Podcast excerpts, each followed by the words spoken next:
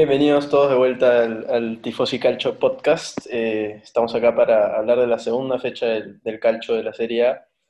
Y por fin tenemos los, los 10 partidos que se planean cada fecha porque han vuelto muchos equipos importantes que se perdieron la primera fecha, obviamente, por, por un tema de, pedir más descanso por los partidos que habían jugado eh, previamente en, los meses pasados, tan cerca al, al nuevo inicio de esta temporada de la Serie A y ahora sí tenemos muchos goles. Tenemos muchos goles. Si ustedes por ahí pensaron que la primera fecha había sido un poco aburrida o que, o que tal vez prometía más y no se dieron los partidos esperados, ahora sí tenemos una fecha llenísima de goles de la Serie A. Eh, la Serie A parece que ahora continúa como, como había acabado en la temporada pasada.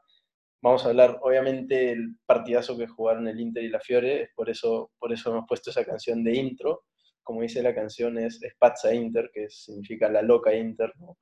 Eh, ya vamos a, vamos a estar hablando mucho más de ese partido en detalle. Vamos a hablar del Benevento, que por fin debutó el campeón, y por campeón obviamente no me refiero a la Juventus, sino al campeón de la Serie A, de la Serie B, perdón. Eh, regresó el Atalanta del Papu, de los colombianos, de los holandeses.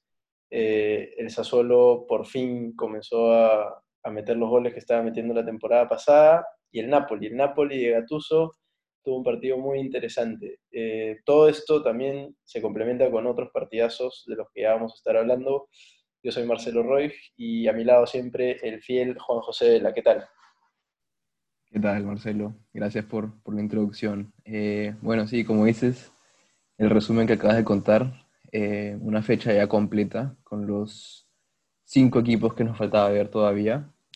vamos a comentar más adelante de estos equipos, qué vimos, qué nos pareció, qué nos parecieron estos nuevos equipos y en general de los demás partidos, qué pasó y como siempre cerrar con el top 3 o, 4, depende que una yapa de, de jugadores de la fecha. Sí, ahí vamos adelantando que esta fecha, la verdad es que hubieron partidos eh, tan inesperados, tan llenos de goles, con muchas volteadas, que, que la yapa fue totalmente necesaria. Eh, muchos jugadores estuvieron superlativamente por, por arriba de su nivel y, vale la pena hablar de, más de solo tres jugadores para, para un, ranking de la fecha. Así es. Y por debajo de su nivel también, ahora que me... Sí, exacto, exacto. Podemos, hacer un, un, no top 3 también. No top 3, sí, sí, ahí no, nos robamos un poco el, el, el hashtag de, de, ESPN, de SportsCenter, pero no creo que haya problemas con copyrights por ahora, este, al menos hasta que no tengamos una audiencia del tamaño de la ESPN. Eh, pero yo quería comenzar no hablando necesariamente de la Serie A, sino hablando otra vez del fracaso que es Movistar en este país. Eh, yo me levanté temprano con las expectativas de volver a ver al Atalanta en vivo, porque es uno de los equipos, tal vez después del Inter, el que más me interesa ver de, esta liga. Me levanté temprano, me preparé para ver el partido, armé las alineaciones. Eh, toda mi mañana estaba basada en volver a ver los goles del Atalanta y otra vez Movistar me falló eh, Movistar me falló, pero, pero pude ver obviamente los goles y un poquito los, los highlights del partido.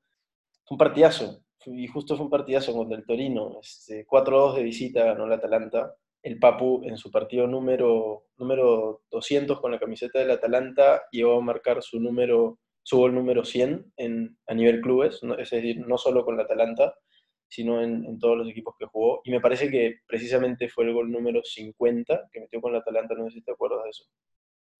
Eh, no, no me acuerdo de esa cifra exacta, pero sí, como dices, eh, bueno, Movistar te falló. Estamos esperando todavía la, el auspicio de Movistar para este podcast, por estas fallas que nos ha estado, nos ha estado haciendo perder partidos.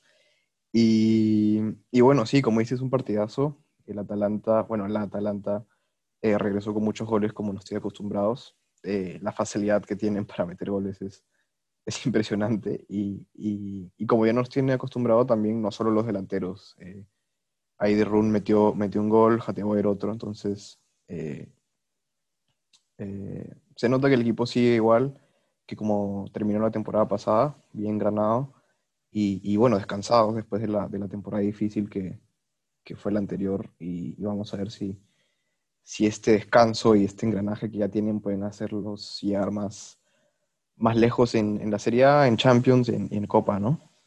Sí, y además, eh, como dices, es la Atalanta que vimos la temporada pasada. Eh, a este equipo, la verdad es que no le importa cuántos goles recibe, ellos siempre saben que, que, tranquilamente pueden voltear cualquier tipo de partido, incluso me acuerdo de Gasperini, de haberlo dicho en la, en la, temporada pasada, no me acuerdo qué partido específico, me parece que fue el del Sassuolo, que terminaron volteando, Puede que, ser, sí. que el Atalanta estaba perdiendo por ahí por uno o dos goles y, y, Gasperini luego el partido, es más, me parece que incluso fue un partido en el que él no, no estaba en, sí, la, en la sí, cancha, estaba en la tribuna. así Y él es. dijo, yo vi el partido desde afuera y, y siempre sentí que, que, mi equipo estaba en control, que, que iban a, a, terminar ganando el partido.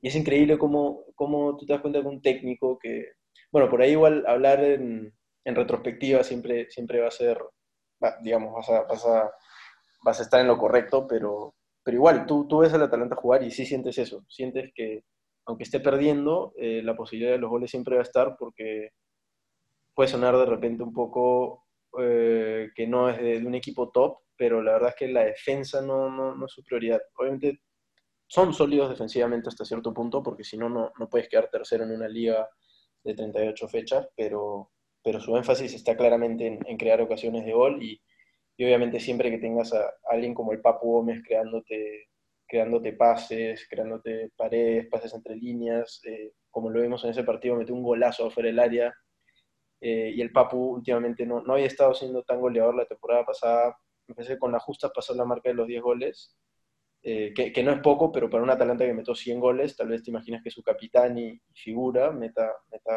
meta, muchos más. Es una de las primeras veces que, que, jugaron Zapata y Muriel juntos de, de, titulares. La verdad es que lo hicieron muy bien. Zapata no, no metió gol, pero, pero jugó muy buen partido. Y Muriel, la verdad que metió un golazo con una asistencia del Papu le pegó en primera desde un ángulo que, sí, que imposible. nadie se imaginaba, la verdad es que nadie se esperaba que patee desde ahí en primera, tal vez era, era una jugada que pintaba más para un centro a Zapata, que, que este, dicho sea de paso, terminó también con una asistencia, y como tú mencionaste, eh, los dos holandeses, de Ron en la media cancha, o de Ron, como quieran decirlo, y, y Hateboer, que, que parecía que se iba a ir. A mí me sorprendió que sea, que sea titular, porque yo tenía entendido que, que está cerca de irse, pero, pero obviamente es, es, el mejor en esa posición. Y, y, bueno, otra vez, muy buen comienzo del Atalanta, esa dupla del mediocampo detrás del Papu, de Rooney y Freuler, para mí, si no es la dupla más sólida de la serie en esa posición de la cancha, es la segunda, eh, porque no, no me imagino una dupla que juegue tantos minutos como ellos, de manera tan sólida, tanto en defensa como en ataque, porque llegan al gol y, y saben quitar la pelota. Y, ah, a ver, el Torino. El no, Torino, no sé. eh, es difícil jugar el Torino con un Atalanta tan bueno, creo yo. Sí. Eh, porque no, no jugaron mal, el Atalanta jugó demasiado bien. De hecho, el Torino, eh, bueno, Velotti metió dos goles. Y, no, no jugaron mal, me parece que, que el mérito completamente fue del Atalanta. Y siguiendo un poco con, la fecha anterior del Torino Fiore, eh, se ve un Turino mejor al de la temporada pasada. Obviamente con nuevo técnico eh, falta tiempo para, para, hacer unos ajustes. Eh, pero sí, se le, se le ve mejorando poco a poco y, como te digo, jugarlo con un Atalanta me parece un poco injusto porque sí. es un equipo claramente superior y, y, y, hace las cosas bastante bien desde hace mucho tiempo.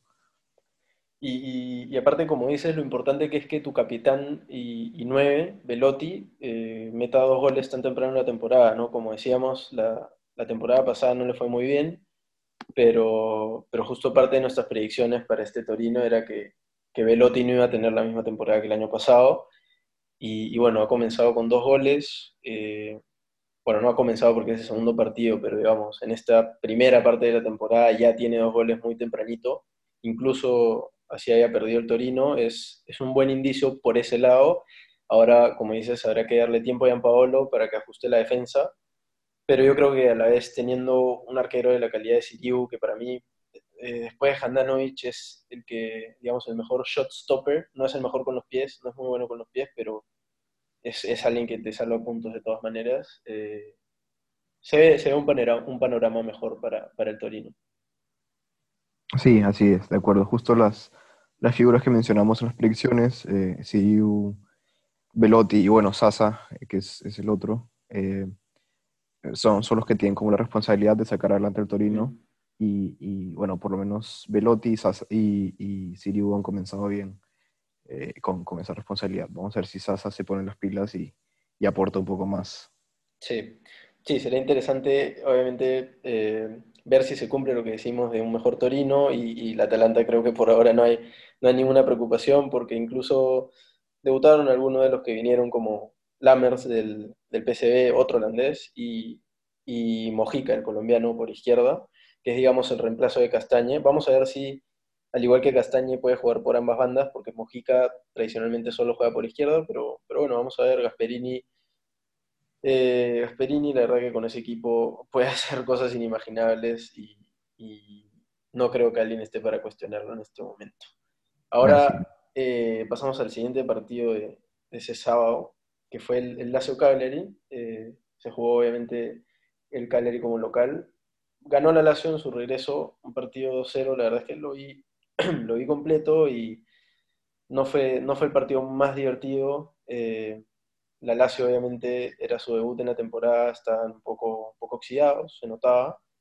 Estuvieron, a ver, no totalmente sólidos en la defensa y las jugadas que creaban en ataque, a pesar de su, de su buena posesión con el 55%, no eran, digamos, jugadas bien, bien planeadas, de, mucho toque, muchas paredes. Eh, la mayor cantidad de peligro lo creo en contras. De hecho, el primer gol de Lazzarri viene en una contra y, bueno, ya en el segundo tiempo Chirimóvil liquida el partido. Obviamente el goleador de la serie, el goleador de, Europa, Chirimóvil, te esperabas que, que mete un gol en, el debut de la temporada.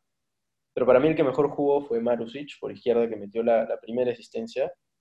Me parece que esta temporada podrá ser titular porque Lulic por ahí eh, de repente no está con la edad para, para ser titular por tanto tiempo no sé ¿qué, es lo que a ti te parece más interesante estos dos equipos, porque el Cagliari había, había resistido un, empate contra el Sassuolo, pero ahora yo vi que de contra tienen, tienen para crear peligro, pero yo creo que esta temporada le va a costar un poco más al Cagliari, como, no como la temporada pasada, que por ahí se sintieron un poco más cómodos. No sé cómo la ves tú para estos dos equipos.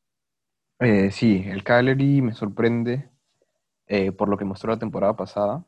Em, obviamente el Lazio es un equipo difícil, pero igual se nota que no, no, comenzaron tan bien como lo hicieron la temporada pasada. De hecho, sorprendieron bastante. Hay que ver si la pieza ahí que falta es Nainggolan, que está en conversaciones para, para regresar bastante, eh, bastante intensa. Parece que, que, se va a dar el regreso de Nainggolan a Cagliari.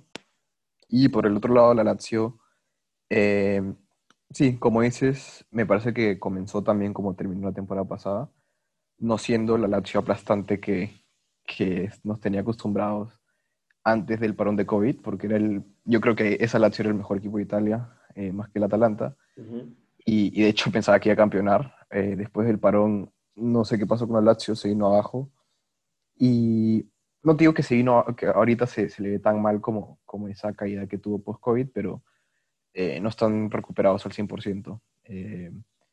Pero bueno, es, importante tener a alguien como Chiro inmóvil adelante. Eh, no vi todo el partido, vi justamente su gol y, fue un, gol bastante bonito de Chiro, le pegó en primera, la colocó. Eh, así que sí, es importante tener a Chiro que les dé, les dé confianza y, qué mejor que comenzar, que debutar con, con un triunfo de visita en, en Cagliari, que es, de hecho, es un escenario difícil. Sí, de todas maneras, eh, como siempre decimos, y lo dicen los periodistas de los partidos que vemos, sobre todo el gran Vito de Palma, lo saludamos a Vito si alguna vez nos ve. Saludos a Vito. Eh, lo importante en, una liga para, competir, para pelear por algo, es eh, saber ganar los partidos difíciles o, los partidos cuando no se juega bien. Y, a ver, la Lazio no jugó exactamente mal, pero no jugó bien y aún así un 2 a 0 de visita es muy positivo. Este, ahora, para mí, de repente el partido de la fecha o el segundo partido de la fecha o el tercero, porque hay tres partidos que para mí están al mismo nivel de, calidad. Es un partido que se jugó eh, a la misma hora, no lo pudiste ver, eh, pero además estamos hablando del equipo tal vez que más esperábamos ver debutar, que es el, el Benevento de, de Pipo Inside. Este, este, fue un partidazo, la verdad que yo estuve pegado a la, a la pantalla por, por casi todo el tiempo. Estaba justo tenía aprendido el partido de la Lazio en la tele y, en la compu estaba viendo este. Eh, Sampdoria contra Benevento en el Luis, Ferraris, Ranieri contra Inzaghi, un entrenador de muchísimos años de experiencia contra un prácticamente novato. Uf, 3 a 2. La Sandoria había comenzado bien. El primer gol viene de, un error del arquero Montipó. Recupera Bonazzoli, centro para Cavaliarella. 1-0 eh, a la Sandoria, gol fácil. Luego el gran Antonio Candreva, que fue titular, el ex Inter, mete un, centro perfecto para, para el central Coli, que se había quedado en ataque a raíz de un córner.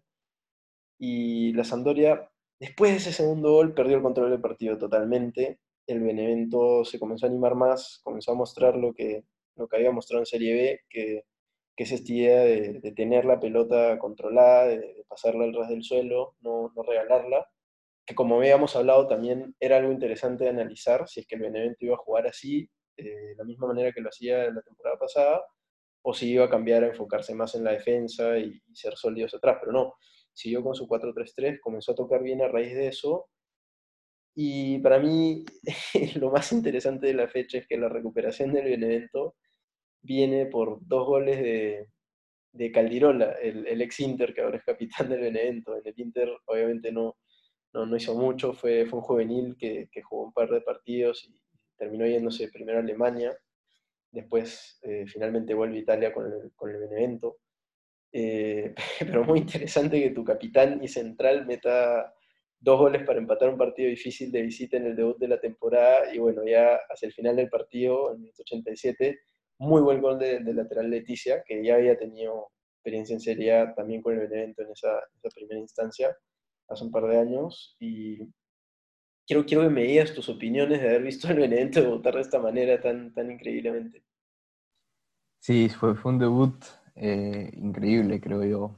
Eh, la manera en la que voltearon el partido fue, fue excelente, como dices, también un poco extraña por los goleadores que, que hubieron. No fueron delanteros, fueron los dos eh, buenas defensas. Y bueno, no, no vi el partido, como dices, no pude verlo, pero eh, estuve siguiéndolo y, me gustó cómo el Benevento tuvo la, la, la garra y, y, más que todo Inzaghi, siendo técnico principiante, tener la garra y la capacidad de voltear un 2 a 0 es, es, es algo que te dice que el equipo ha madurado bastante. Eh, no es el mismo, bueno, esperemos, no hay que, no hay que iniciarlo, no es el mismo Benevento que vimos en la, en las temporadas, en la temporada anterior o hace dos años en, en la Serie A. Y es interesante, hay que ver al Benevento en las siguientes fechas, eh, qué puede proponer. Y, y, por parte de la Sampdoria, un poco preocupante lo que está mostrando la Sampdoria. El primer partido contra la Juventus eh, no pudo meter la pelota al arco y, eso le costó, obviamente, y ahora eh, pudo meter dos goles y, se dejó encajar tres, así que, que, no sabemos qué está pasando con la SAMP. Esperemos que Ranieri pueda arreglar este tema eh, pronto y, para que no estén, bueno, peleando la, la baja, ¿no? Sí, sí, sí, sí. Este, otra vez un partido muy decepcionante de la defensa de la SAMP como dices, llegaron a los goles, pero el control se le fue inmediatamente después de eso. Eh, hubo un palo de Aviadini, pero eh, bueno, más allá de, los dos goles, no crearon mucho, la verdad, no crearon mucho. Eh, tal vez es porque no, en verdad no tiene un mediocampo con muchos creadores. Gastón Ramírez, que para mí es el único que, que puede dar por ahí pases clave, entró en el segundo tiempo, un poco tarde y tampoco jugó bien. Pero por el lado del evento, otra vez, este, a mí lo que me gusta es que han vuelto Camille Lick, el ex Torino, y, Marco Sao a la serie eh, Son dos jugadores que me encantan. Este, Sao por un tema tal vez de, FIFA, por lo bueno que eran en esos juegos hace unos años, y Glick obviamente por, por, por, lo que había hecho como capitán del Torino hace, hace unos años antes de irse al Mónaco.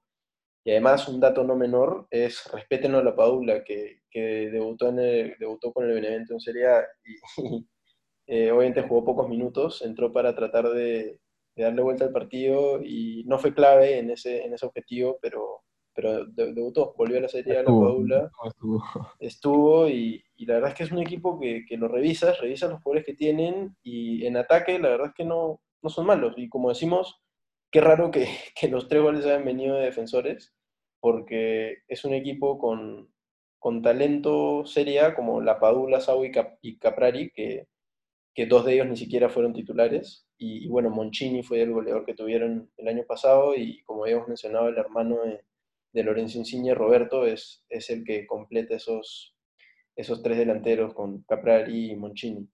Este, va a ser muy interesante, muy emocionante si era el Benevento, porque si, digamos, si sus partidos van a promediar esta cantidad de goles, si van a recibir esta cantidad de goles y a la vez eh, responderlos, la verdad es que va a ser una temporada muy, muy, muy bonita para, para ver este equipo. Sí, así es. Eh, bueno, falta mucho todavía y, esperemos que así sea, que el Benevento nos, nos regale estos partidos eh, interesantes, estas volteadas locas que, que, tuvieron esta, este, esta fecha y, que siga así, ¿no? Sí, sí, sí. Ahora este, te quiero dar el, pase para que, para que me, relates lo que fue el, el Inter Fiorentina, el partido que, más estamos esperando nosotros, obviamente. Bueno, hablando de volteadas locas, ¿no? Eh, la del Benevento, pasamos a, la del Inter. Eh, bueno, ¿qué te puedo decir en resumen? Tenemos tanto de hablar, eh, que hablar para, para este partido, pero un poco para, para cortar las cosas. Eh, yo creo que el equipo que puso Conte en la cancha fue un experimento fallido, fue un, fue un equipo medio extraño, fue bastante diferente a, a, lo que nos tenía acostumbrados a final de temporada. Eh, obviamente no tenía disponible a Dirich, que, era, que es el, el, el, eje de la defensa, y ahí trató de hacer un experimento medio extraño con, con Kolarov, que no rindió muy bien. Eh, Bastoni en realidad no lo hizo mal, eh, siendo central, bueno, en el centro, eh, para la redundancia. Y, y D'Ambrosio estuvo, estuvo relativamente sólido, metió un gol al final, pero en realidad creo que fue un experimento. Conte trató de, de hacer experimentos con jugadores que no le funcionó bastante bien. Eh, Perisic por el carril izquierdo en la fase de ataque lo hizo bastante bien, pero en la fase defensiva eh, tuvo bastantes errores de, posicionamiento, parece que no se ha todavía a, esa nueva posición. Y en general también, bueno, la Fiore me parece que jugó un buen partido. Yo te había comentado en el capítulo anterior que me parece que Chiesa en la posición de carrilero no lo estaba haciendo tan bien porque eh, ese recorrido que hacía lo, lo llevaba a, no llegar muy bien a, a, lo que él mejor sabe hacer, que es, es atacar. Y de hecho acá lo hizo bastante bien, defendió bastante bien, sacó pelotas bastante peligrosas en, el, área de la Fiore y metió un golazo eh, que fue asistencia de Ribery, que para mí fue el mejor jugador del partido, o, por lo menos por el lado de la Fiore. Entonces, eh, ¿con qué me quedo todo este partido? Yo creo que el Inter jugó mal en, líneas generales, pero por otro lado, Conte supo revertir el, resultado, algo que, no nos tiene muy acostumbrados. Es al revés, normalmente eh, el Inter juega mal y Conte empeora todo haciendo sus cambios que, nadie entiende. Acá fue, fue todo lo contrario y, me alegra eso, ¿no? Que con un poco más de banca también, se, hay que decir eso, el Inter tiene más jugadores eh, y más capaces en, su banca, pudo revertir, leyó bien el partido y, y, bueno, pudieron voltear el, el, el 3 a 2 que estaba en ese momento. Y además, este, como dices, lo de Conte nos, nos sorprendió a todos y, y, muy interesante ver que metió dos cambios en el minuto 64.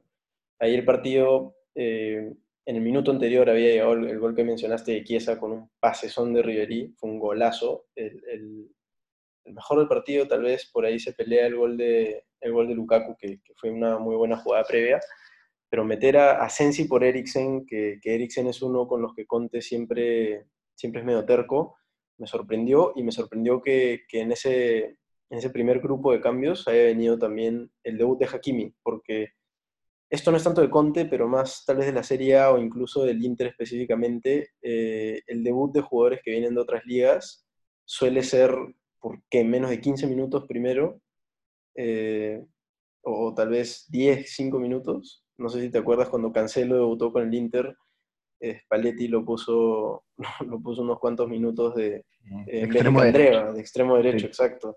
Y así jugó los primeros partidos y, y, después se fue redescubriendo como lateral, pero, pero sí me pareció interesante que a Hakimi le haya dado la fe para, para tratar de revertir el resultado y metió una asistencia, o sea que eh, perfecto por ahí. Y luego, obviamente, antes de este empate con el gol de Lukaku, llegaron tres cambios importantísimos, con la entrada de Vidal y Nainggolan por Brozovic y Varela, que, que no jugaron muy bien, y además Alexis por Perisic, que ahí otro dato muy interesante de analizar es que Conte por fin, en medio de un partido que me parece que con el Inter nunca lo había hecho, sacrificó su línea de tres, su, su tan amada línea de tres, y el Inter comenzó a jugar con cuatro atrás.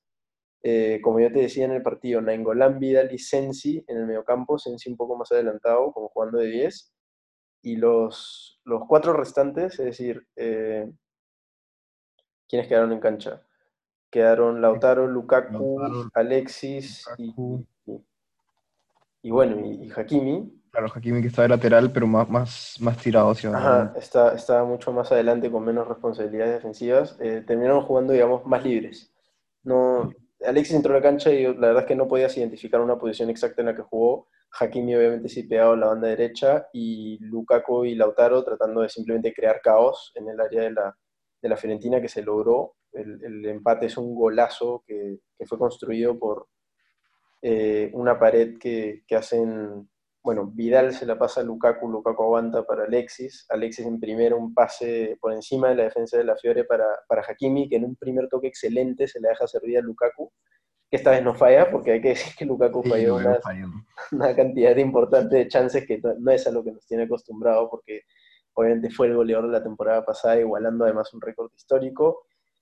Y después llegó Danilo, llegó El Salvador, llegó Spider-Man de Ambrosio con un golazo, si se puede decir un golazo de cabeza casi dentro del área chica, pero en los minutos agónicos del partido, ganándole a, a Blajovic por arriba, que, mide más de 1,90, Ambrosio con la justa idea del metro 80, eh, pero la verdad es que su garra, su posicionamiento, la verdad es que para mí Danilo eh, tiene un olfato de gol como lo tiene un 9 de, calidad mundial.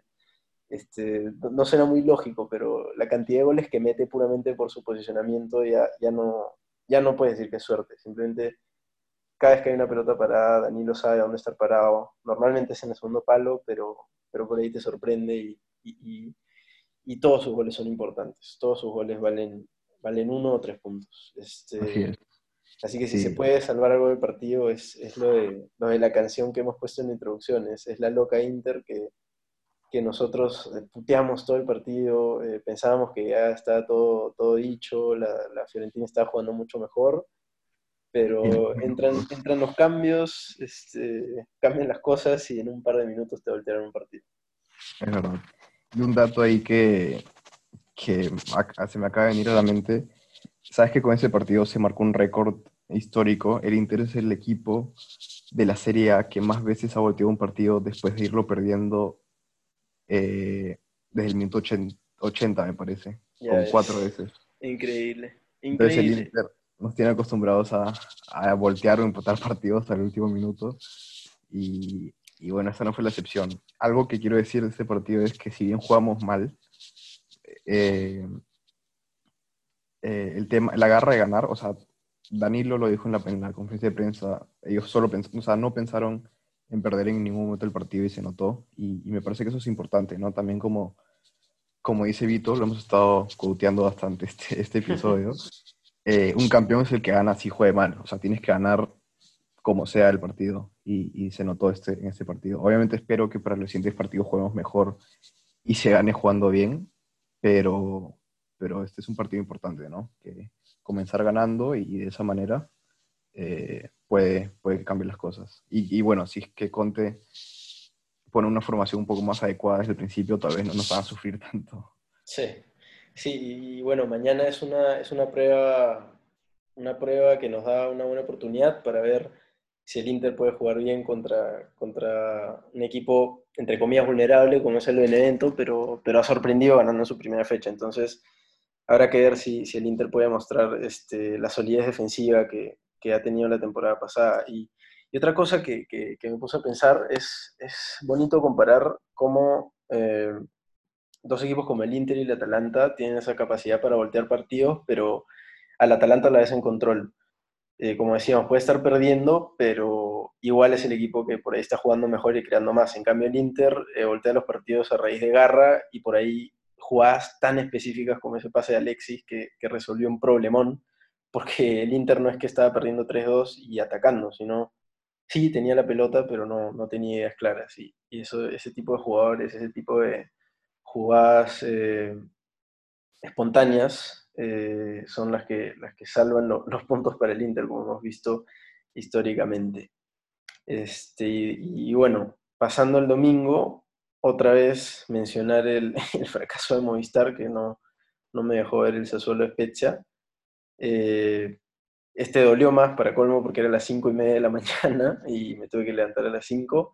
Aún así no lo pude ver, pero obviamente estuve siguiendo el, score y, el Sassuolo, como decíamos, que había terminado con un récord de 31 remates al arco en el partido pasado entre el Cagliari, ahora sí se destapó. Tuvo mucho menos disparos, tuvo 18, pero, o 17 me parece, pero metió 4 goles. Y los 4 goles fueron de, sus cuatro jugadores más ofensivos. Obviamente Berardi, el capitán, eh, su gol fue de penal, pero, pero gol en fin.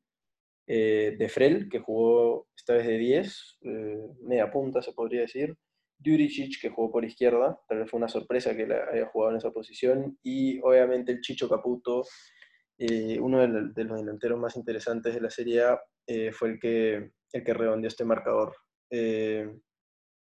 Además, este fue obviamente el debut de los Pezia en, en, esta serie Obviamente no, no, jugó muy bien, como, como el resultado lo refleja, el resultado no, no, fue mentiroso en este caso, pero llegaron al gol, que como mencionamos era algo importante con los equipos recién ascendidos, y los tres han llegado al gol. Así que me parece que dentro de todo, a pesar de que el Crotone, bueno, el Crotone ya vamos a hablar que perdió sus dos primeros partidos y el Spezia perdió, perdió su primero, llegar al gol es, es por ahora lo importante para este tipo de equipos. Sí, así es. Eh, bueno, como dices, dolió despertarse para un partido de las cinco y media y no poder verlo, pero eh, refleja un poco el, el que estábamos esperando. Si era un equipo un poco más, más vulnerable, recién ascendido, eh, el Sassuolo demostró que, que es un equipo bastante goleador. Y, y bueno, el Spezia, como dices, es importante haber llegado al gol. los tres ascendidos ya han llegado al gol sin haber eh, ganado ningún partido todavía, a excepción del Benevento. Pero vamos a ver más adelante. Eh, hay equipos que no están en su mejor nivel, eh, como los de Genoa. Sorry, me, me dio algo ahí.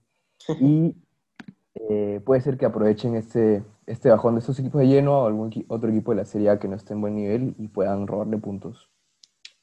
Sí, sí, de todas maneras, yo creo que que el, caso de los peches del Crotone no, no, va a ser algo tan, tan increíble como lo del el en aquella temporada que tanto, tanto seguimos mencionando, pero la verdad es que eh, fue algo, fue algo eh, realmente histórico. Eh, yo creo que sí van a llegar a su primera victoria más temprano que tarde y, va a ser interesante seguirlos. el partido que vino después de ese, que yo creo que hay que sacarlo de, la lista rápidamente porque fue tal vez el más aburrido de la, de la fecha fue un Verón Udinese con, con un 1-0 para el equipo local, el, el Gelas.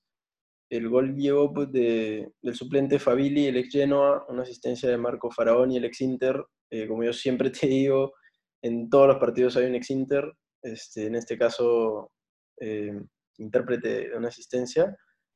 Y la verdad es que no, no hay mucho más que decir en este partido, excepto por, porque excepto por el hecho, perdón, que, bueno, el Verona ganó jugando bien, pero el Udinese eh, no se mostró tan caído y Rodrigo de Paul fue para mí el, mejor de la cancha en ese partido. Y como te decía antes de, grabar, eh, si de Paul juega así y no, y no se va, el Udinese otra vez tiene chances de, estar un poco más cómodo en relación al, descenso. Sí, como dices, un partido eh, aburrido, eh, bueno, el, el, el Gela ganó por la mínima diferencia y los dos jugaron bien relativamente. Eh, es contradictorio porque fue un partido aburrido, pero, pero sí se les, dio, se les vio bien a los dos, eh, sólidos, relativamente sólidos. Y, y, De Paul, como dices, es una pieza importante. si se queda, va a ser, yo creo, el, el, la clave para ayudar al, al Udinese a estar un poco más, más arriba de los puestos de, de descenso. Y bueno, con esta victoria el Gelas queda con seis puntos, sorpresivamente, en la, en la punta, después de dos fechas, después de, haberle robado en mesa tres puntos a la Roma por, por cuestiones eh, eh, de papeleo. Así que veremos cuánto tiempo le dura en la, en la punta al, Gelas. Ojalá sea, sea un caso parecido al, del Leicester, vamos a ver si eso es posible en la Serie eh, bueno, ahora pasamos a, para, complementar lo que fue ese partido, llegaron dos partidos que, yo no entiendo cómo la Serie pensó en programar a la misma hora. Eh, el primero, bueno, primero mencionar que entre los dos nos regalaron ocho goles, un partido obviamente regaló mucho más que el otro. Estamos hablando del Napoli 6, lleno a 0, fue, jugado en el, en el San Paolo. ¿Qué, ¿Cuáles son tus, tus, conclusiones de haber visto al equipo de Gatuso golear de tal manera al, lleno que había comenzado tan bien con esa, con esa victoria? Eh, sí, bueno, como pasaron los partidos a la misma hora, yo vi el del, del Milan, pero igual tuve la oportunidad de, ver los goles del Napoli y te digo que la mitad, por lo menos tres, si no son cuatro, vinieron por errores del, del defensa del Genoa. Eh, obviamente el Napoli jugó bastante bien en ataque. Eh, creo que en el resumen que vino vi ni un ataque del Genoa. Entonces, eh, se lee un poco mejor en, esa fase y tiene más, más, más jugadores de recambio en esa fase de ataque. Me parece que, que como ya lo hemos hablado, Gatuso estaba un poco limitado en tema de jugadores eh, eh, de delanteros, tenía, tenía pocos para rotar y ahora creo que le sobran y eso es importante. Y el Genoa se le vio bastante mal, no sabemos si es que eh, le ganó al Crotone porque el Crotone jugó pésimo la primera fecha o, o, el Genoa no sabemos qué pasó en realidad, es, es, muy pronto para, para saber eso en dos fechas, pero, pero jugó bastante mal y, y bueno, le metieron seis goles. Así que eh, bueno, creo que el Napoli se mete en la pelea de, los de arriba con, este partido que nos mostró. Y, bueno, parece que se, que se queda Koulibaly, ¿no? Parece que, se queda al final. Y fue de los mejores, me parece, también en la cancha. Eh, no solo esta fecha, sino la fecha pasada. Así que eh, hay que tenerle cuidado al Napoli, me parece. Hay que, hay que darle un ojo para ver cómo, cómo le sigue yendo. Sí, sí, el, el tema Koulibaly, como dices, es, es, muy importante porque no solo te aporta en defensa, sino eh, ha evolucionado mucho en su, en su juego en salida y para un equipo como el Napoli que no tiene, bueno, ahora con Osimgen obviamente tiene más presencia aérea, pero los tres que lo acompañan no, no son cabeceadores en, de ningún tipo. Eh, es importante tener alguien que te saque la pelota por abajo a los laterales o a los, a los mediocampistas. Eh, importante mencionar lo de Chucky Lozano con un doblete, parece que está reviviendo porque la temporada pasada Gatuso no lo, no lo tomaba mucho en cuenta. Y importante ahora el papel de Politano desde la banca, que entró con un gol y, de igual manera entró Elmas, el macedonio Elmas, eh, con otro gol desde, desde la banca. Este, dos buenos zurdos tiene ahí el Napoli en Elmas y, y Fabián Ruiz, obviamente, que ya sabemos lo que puede hacer. Y, como dices, ahora tiene mucho más recambio con la llegada de Osimgen arriba y Milik parece que, que, no se va, también se canceló eso, así que vamos a ver cómo se, se desarrolla ese tema. En el medio campo tiene, tiene recambio, tiene con qué jugar y además está, además de Milik, que no creo que sea considerado como, como la temporada pasada, está obviamente Petaña, que regresó de su préstamo en el SPAL eh, no sé si ha visto las fotos, pero está en una muy buena condición física. Me parece que bajó 5 kilos y Petaña era pesadito. Este, si recordamos, obviamente, al Petaña eh, que acompañaba al Papo en la Atalanta, era un jugadorazo, porque es el tipo de 9 estilo Giroud que no, no te va a meter 20 goles por temporada, pero, pero te va a apoyar con unos cuantos y te va a crear jugadas de gol con su, con su físico y su técnica. Así que va a ser importante seguir al Napoli, que como dice, se mete en la pelea. Y enlazando con eso que mencionabas del Crotone, que, no sabemos si el Crotone jugó terrible la primera fecha para que el Genoa le gane de esa manera, creo que se vio un, diferente, un Crotone diferente.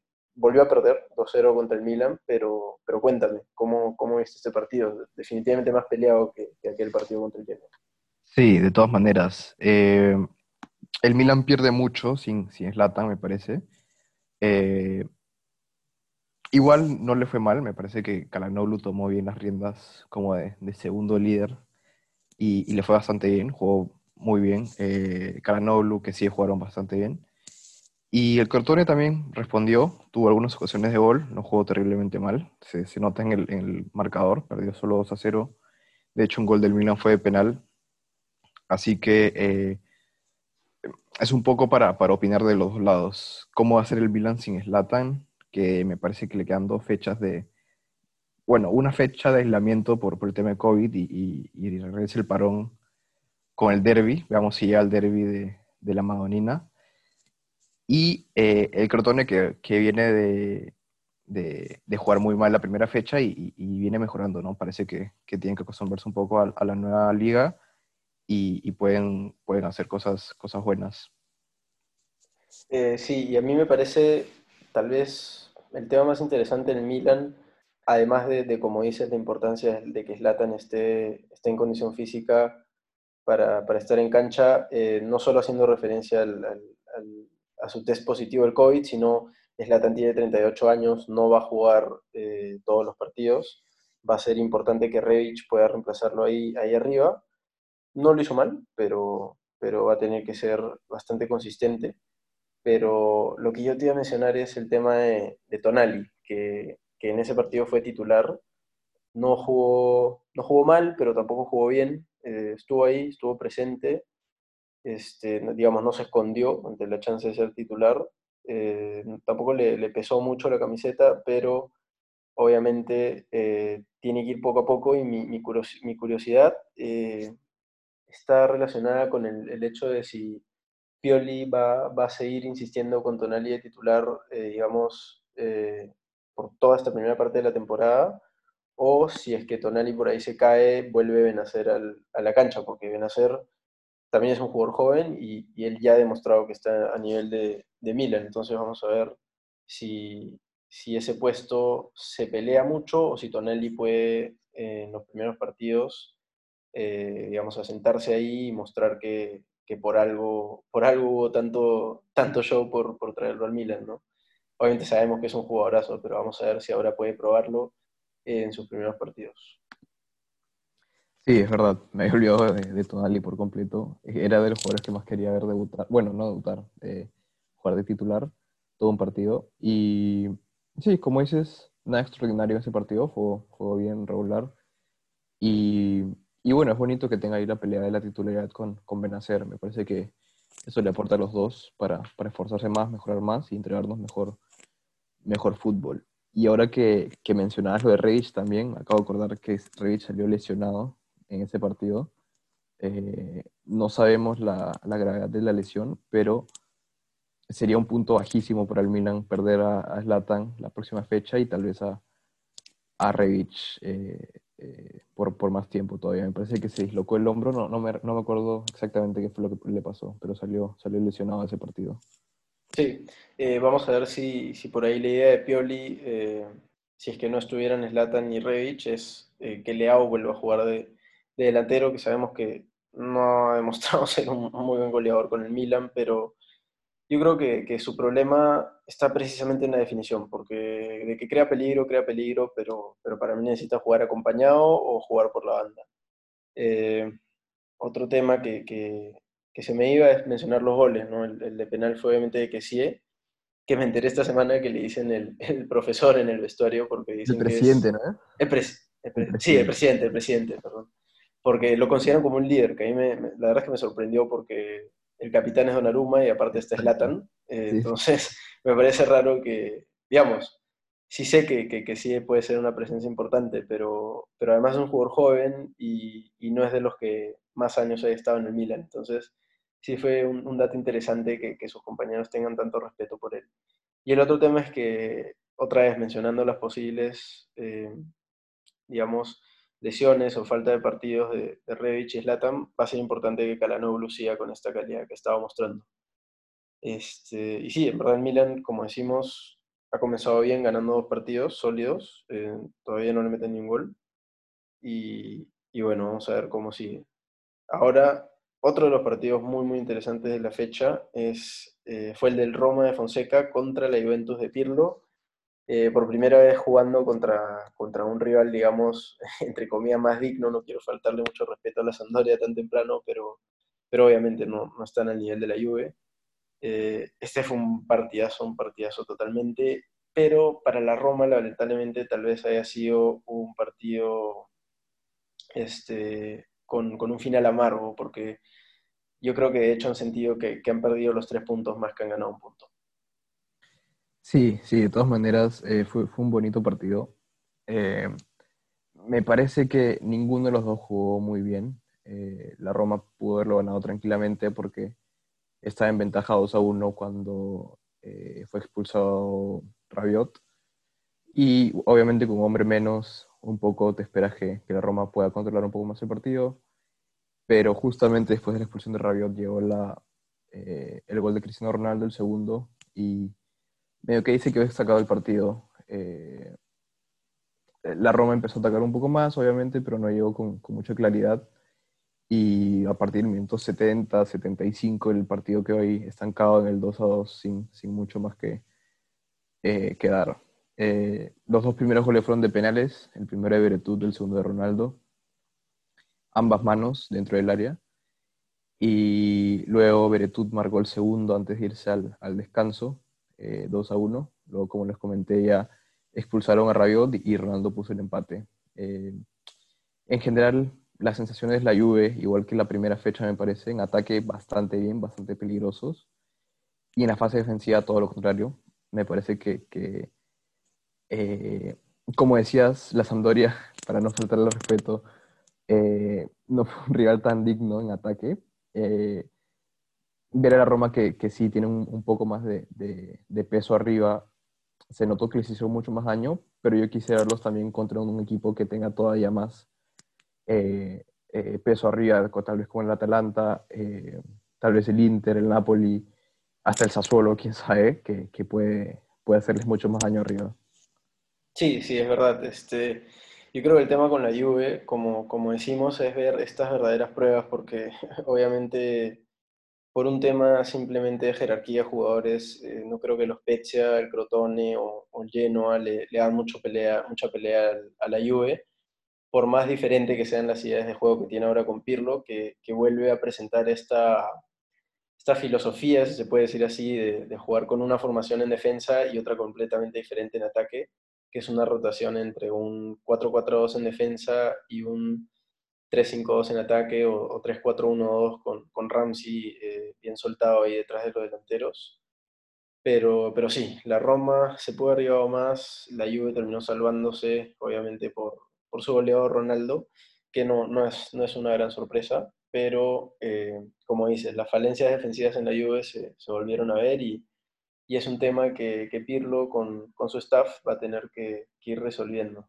Eh, para mí que va a seguir con esta idea de jugar con dos formaciones en, en, medio de un partido, pero, pero vamos a ver si, si, si, le termina funcionando o la va a tener que adaptar en, en algún momento de la temporada. Sí, es importante mencionar eh, que la Juve tiene bajas importantes en defensa. Eh, de está afuera hasta noviembre, me parece, y, de Miral está lesionado, está regresando. Eh, así que, veremos si, si, es que con esas dos, esos dos recambios, esos dos defensas pueden eh, ofrecerle un poco más de, solidez atrás. Y obviamente una pieza importantísima que todavía no, no juega, me parece, ningún minuto en esta serie por lesión es, es Dybala. Vamos a ver cuando se recupere qué puede aportar a esta Juventus. Y eh, bueno, debutó, debutó Morata también, redebutó Morata en la Juve, que, que no hizo mucho este partido. Nos habíamos olvidado que había jugado porque, porque no hizo mucho, la verdad. Eh, sí, sí, tal cual como dices, el redebut de Morata o su segundo debut en la, en la Serie A no, no, fue muy bueno.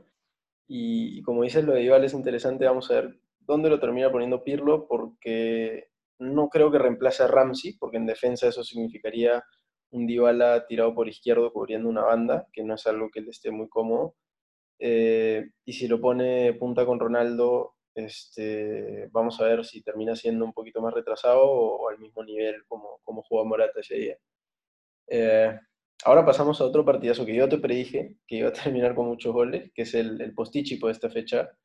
Eh, bueno, nos hemos pasado un montón de tiempo hablando y, lo cerramos con este partidazo, la verdad que fue el 4-1 del, del Boloña sobre el Parma. El Boloña obviamente de Sinisa contra el Parma de Liberani. Este, rebotó el Boloña, rebotó el Boloña porque había perdido la primera fecha contra un sólido Milan, como mencionamos, y, demostró que tiene ese poderío ofensivo que, que, bueno, nos, nos, enseñó al, final de la temporada pasada, incluso remontándole un partido al Inter, eh, olvidable para, para nosotros los hinchas del Inter.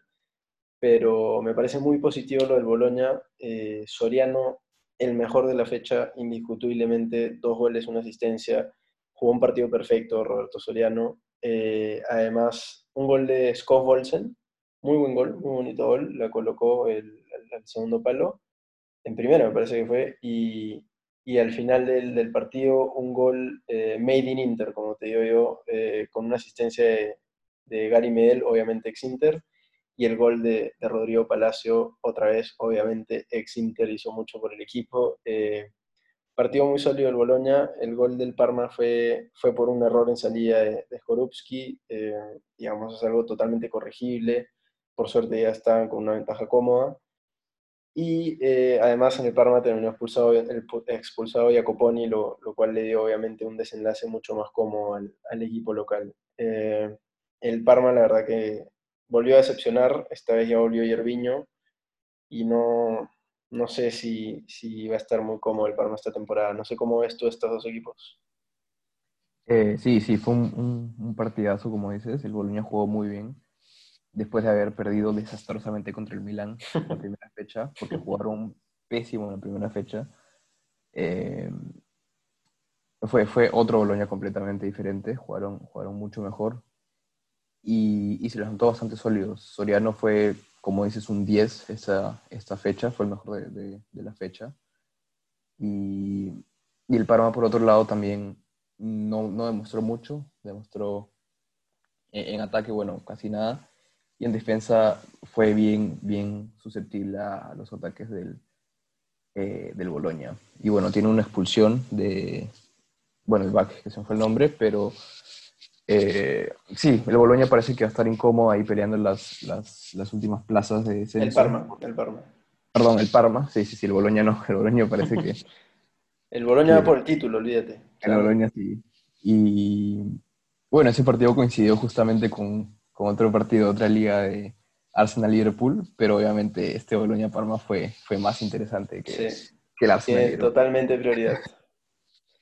Este, además, otro detalle que se nos fue, debutó obviamente el, el monstruo del lago Ness, eh, Hickey, el, el, escocés de, de 21 años que, que llegó desde el, desde el, Celtic, no, perdón, desde el Hearts de, de Escocia. Eh, es un lateral muy interesante, la verdad. Eh, no jugó todo el partido, pero pero para mí, otra vez menciono este tema interesante de, los debuts de los jugadores en Serie A que vienen de otras ligas. Jugó de titular, Mihailovic le dio la fe, eh, Mihailovic siendo obviamente zurdo, habiendo conocido una que otra cosa sobre esa posición, eh, le dio la fe desde el primer minuto y, y no desentonó. Eh, obviamente el Boloña tuvo un partido cómodo, pero tuvo un partido cómodo justamente porque jugó bien. Eh, el Parma jugó mal, obviamente, pero eh, mucho mérito al Boloña y mucho mérito a Hiki de, tan, tan poca edad haber debutado de, esa manera en Serie A.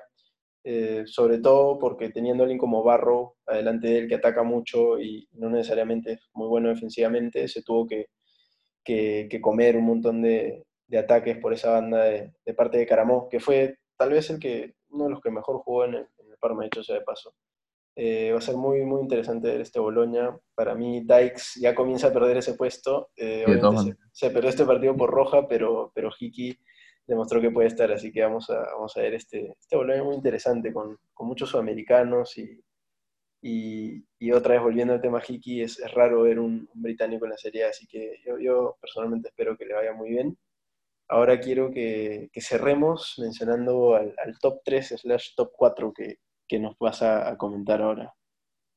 Sí, bueno, de todas maneras en primer puesto está eh, Soriano, como dijimos, tuvo un partido perfecto contra el Parma. Y de ahí por debajo vienen, eh, bueno, el Papu Gómez, que tuvo un gran partido y metió un gol. Y de ahí eh, habíamos metido a Riverí como Yapa, pero el, el tercero se me fue. Es eh, Caldirola, obviamente. El, Caldirola, Caldirola. El back de dos goles. Héroe de la remontada. El capitán, es verdad, es verdad. Entonces esos tres por encima, bueno, Soriano por encima de todos y de ahí más abajo Caldirola y, y el Papu y como Yapa metimos allá a Riverí. tal vez no entró en el top 3 porque su equipo no ganó finalmente y no, no jugó todo el partido, pero se mandó un partidazo. O sea, tuvo loco a Danilo por, por todo el tiempo que estuvo, estuvo jugando. Y, y, fue, bueno, metió dos asistencias, si no me equivoco. Entonces, fue, fue un jugador muy importante en, en, ese partido para la Fiorentina. Y bueno, teniendo 38 años, la verdad es, es impresionante lo que hizo, lo que hizo Ribery. Sí, una vez más, eh, volvió a mostrar su, su jerarquía en la Serie A. Obviamente, volviendo a lo que hemos comentado en capítulos pasados, la edad suele ser un, factor de, menor importancia en la Serie A porque no, no es la liga más física del mundo, es mucho más táctica, por lo tanto, jugadores inteligentes suelen ser, suelen ser los, que, los que destacan más. Eh, obviamente ese es otro factor, por ejemplo, por el cual el, Papu es, tiene la presencia que tiene, porque no, no, no, necesita correr mucho, sino estar parado en las posiciones correctas, que es algo que, que él muy bien sabe. Este, bueno, antes de, despedirnos, comentarles que si no han visto el video de la presentación de, Aaron Hickey con el Boloña, vayan a las redes sociales del Boloña a ver el videazo que se mandaron. La verdad es que Italia no para de sorprender con su producción, producción cinematográfica. Muy buen video shop, si se puede decir así. Eh, pero no, fuera, fuera de bromas, bromas aparte, como diría otra vez el gran Vito, eh, una idea muy creativa la del Boloña de presentar a su, a su jugador de esa manera. Este, creo que eso ha sido todo por hoy. No sé si quieres comentar algo más. Eh, no, sí, también vayan a ver ese video de la presentación de Hiki, que es, es muy gracioso y, como dices, bueno, Italia no estoy acostumbrado a ese tipo de cosas extrañas. Eh, no sabemos si es por falta de presupuesto que hicieron un video así. No, mentira. Pero, pero gran video. Vayan a ver la presentación de, de Hiki cuando puedan. Y, y bueno, nada, eso es todo. Gracias por, por escuchar y por ahí que estamos viendo de sacar un nuevo, un nuevo capítulo mañana mismo, cerrando la fecha 2. Vamos a ver si nos da el tiempo y, podemos subirlo por acá. Sí, sí, bueno, eh, más, que fecha 2, la fecha 1.5, que es la, la, recuperación de estos, de estos tres partidos que no se jugaron en la primera fecha. Eh, y sí, sí creo que, que, mañana podemos, podemos soltar otro capítulo hablando de estos, de estos tres partiditos que, que se vienen mañana. Este, bueno, desde nuestro lado eso ha sido todo. Obviamente, si, si pueden, síganos en, en, en, Instagram como Tifosi Calcio y también acá por Spotify. Vamos a ver de repente si soltamos el podcast en, en, en Apple, ¿por qué no? De repente hay gente que lo escucha ahí, no sabemos. Eh, y bueno, eso ha sido todo por, por, esta, por este día, en verdad, porque mañana volvemos. Y nada, arrivederci. Arrivederci todos. Saludos.